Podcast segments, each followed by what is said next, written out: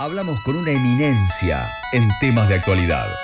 Entrevista, en Remedio Chino. Lo compartí a este audio porque me parece que efectivamente estamos con una auténtica eminencia. Vamos a hablar con Ingrid Christensen Balsategui, perdón, licenciada en gestión ambiental. Vamos a hablar de su proyecto en ecológica, proyecto que comparte junto al diseñador industrial Ezequiel Rola. Es un estudio de diseño y gestión ambiental de triple impacto, en donde buscan generar impacto positivo en tres dimensiones que son la social, la ambiental y la económica. Vamos a hablar con Ingrid porque hoy se celebra el Día Internacional del Reciclaje. Se elige este día como oportunidad para recordar la estrategia de reducir, reutilizar y reciclar que busca reorientar el comportamiento de todos los ciudadanos con vista a mejorar el medio ambiente. Ingrid, bienvenida al aire de K2 Radio. Pacho Armani te saluda. ¿Cómo estás? ¿Todo bien?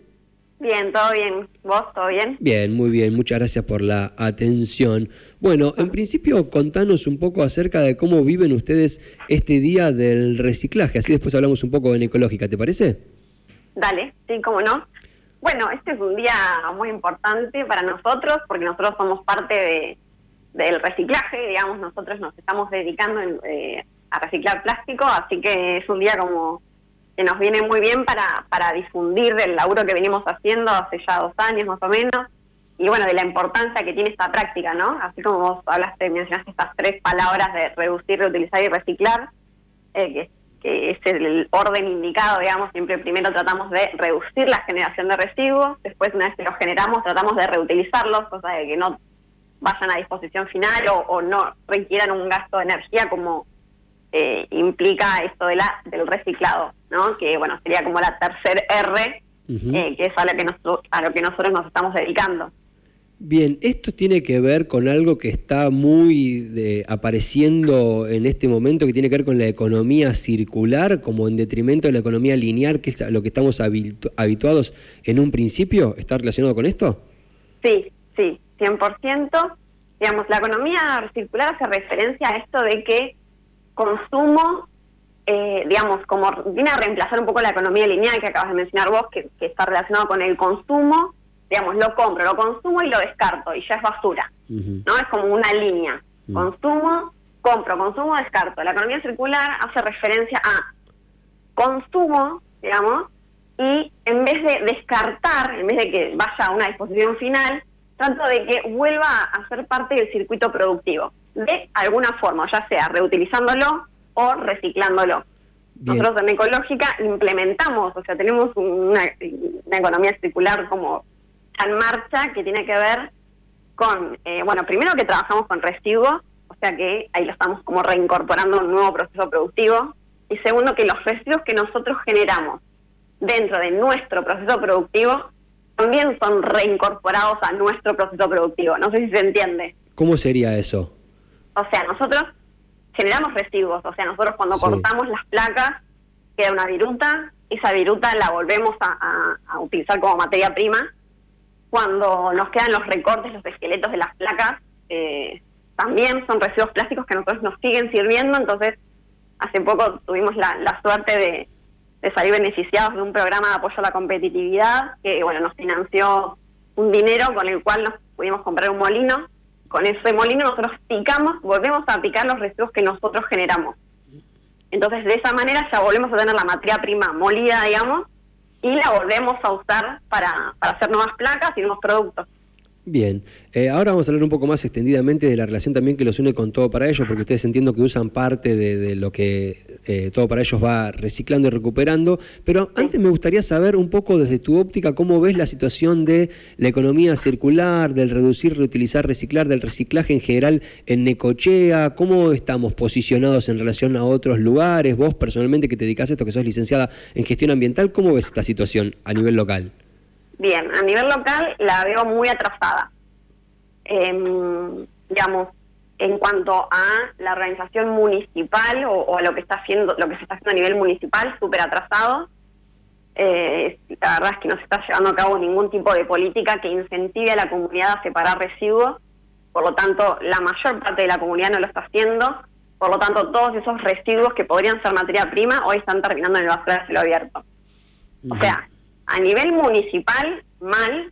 Después tenemos la suerte de contar con el taller protegido, que es la única institución que hoy se está encargando de eh, procesar estos eh, algunos de los residuos reciclables, o sea, realmente lo, lo que procesa todo para ellos es una parte, pero hay muchísimos más residuos que podrían ser reciclados y hoy están terminando en el basural. Eh, así que bueno, gracias a que tenemos todo para ellos, hoy por lo menos hay algunos de los residuos reciclables que están siendo reciclados.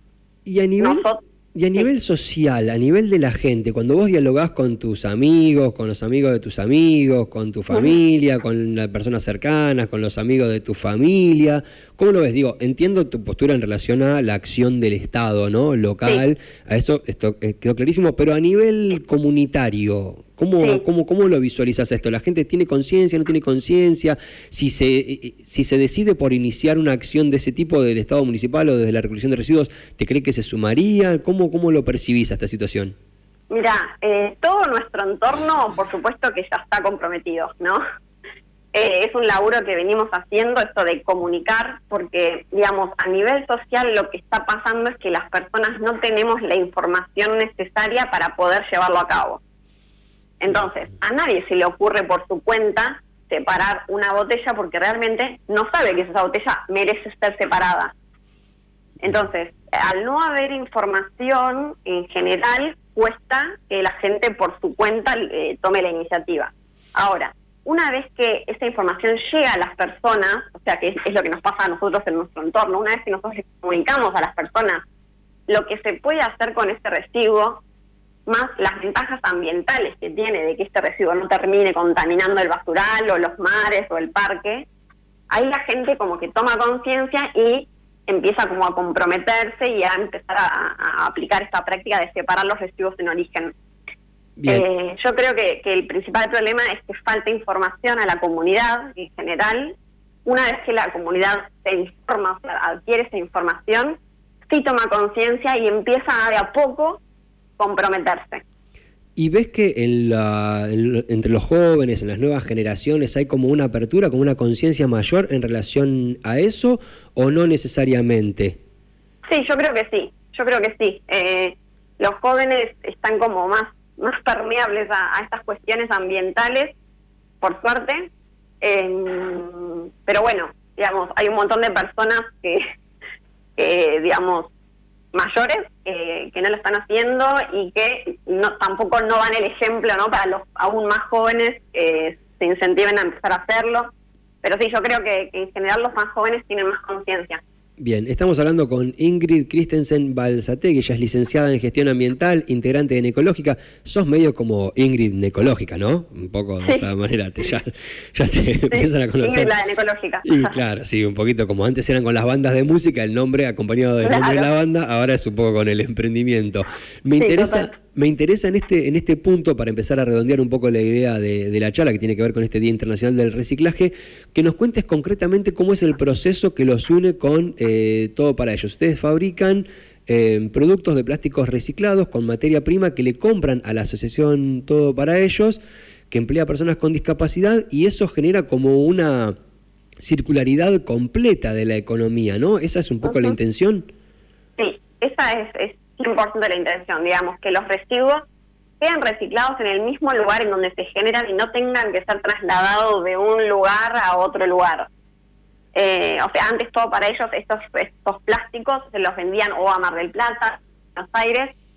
Eh, cuando nosotros decidimos arrancar con Ecológica, digamos, la principal ventaja que, que nos motivó a llevarlo a cabo fue esta posibilidad de aliarnos con todo para ellos. Entonces, y a poquito le fuimos comprando en principio 20 kilos, después 50 kilos y ahora ya las compras son eh, de muchos, muchos kilos, de miles de kilos.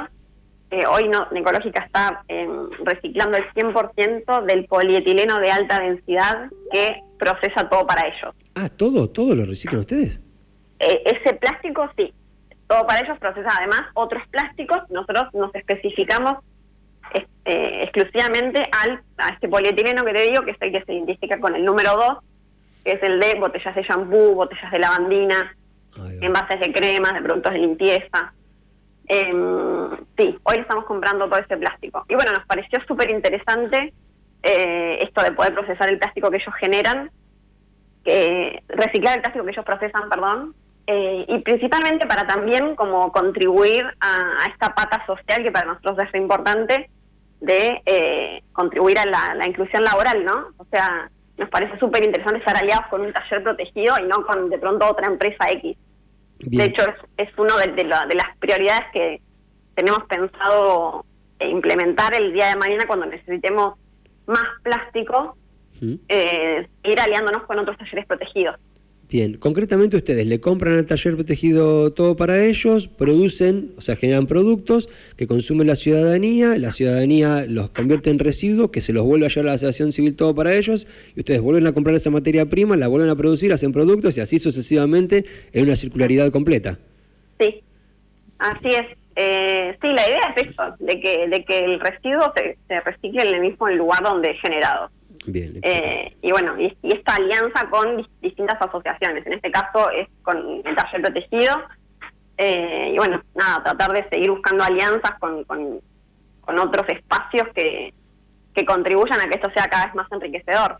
Bien, otra de las cosas que me llamó la atención de la página donde pueden encontrar la información, que es ecológica.com.ar, es que todo esto es posible gracias a que la comunidad local acerca los residuos reciclables a los canastos que están distribuidos en toda la ciudad. Esto que parece ser un detalle menor, en realidad es una suerte de motor de lo que se genera en esta asociación.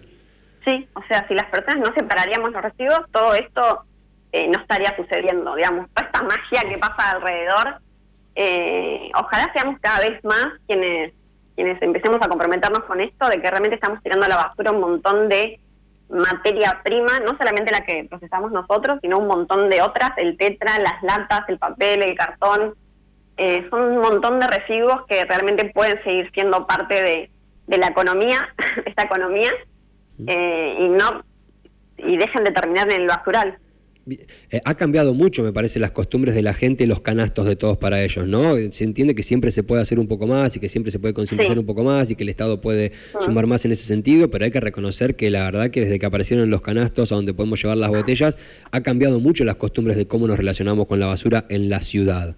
Sí, es impresionante el laburo que viene haciendo la gente de todo para ellos, esta constancia de, bueno, hace como 30 años ya que, vienen laburando con, con la gestión eh, y sí, tienen más de 100 canastos. Las, muchas personas se, toman el laburo de ir hasta esos canastos, personas que de pronto no tienen vehículo y lo llevan en bolsones, caminando hasta el, hasta el canasto más próximo que tengan.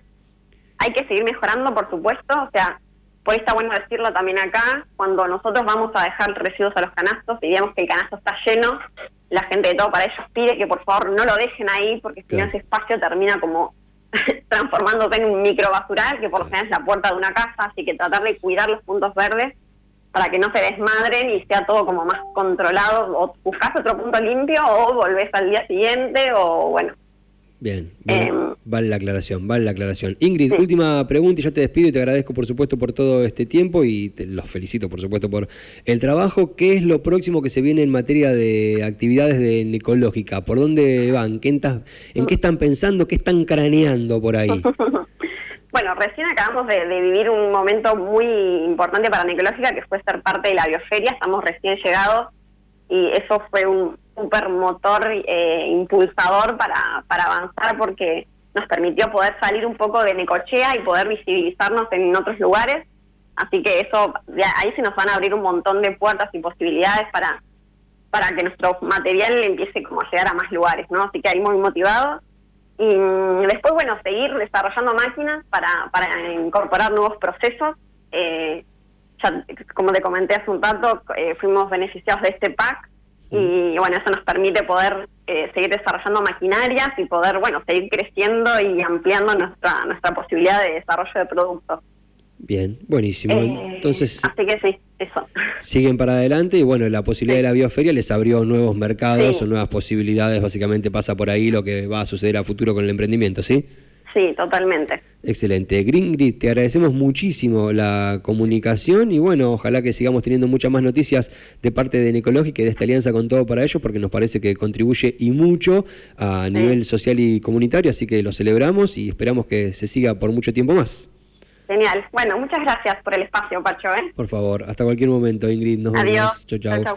Así pasó entonces Ingrid Christensen Balsategui, o más conocida como Ingrid Necológica, simplemente. Así, hablándonos un poco acerca de este Día Internacional del Reciclaje y puntualmente del trabajo que realizan junto a la Asociación Civil Todo para Ellos. Yo recomiendo particularmente empezar a prestarle un poquito más de atención a todo esto que está girando en torno a la economía circular que empieza a aparecer de a poquito. Bueno, prestarle un poquito más atención a eso porque me parece que puede cambiar la vida de muchas personas y a futuro puede ser realmente muy importante.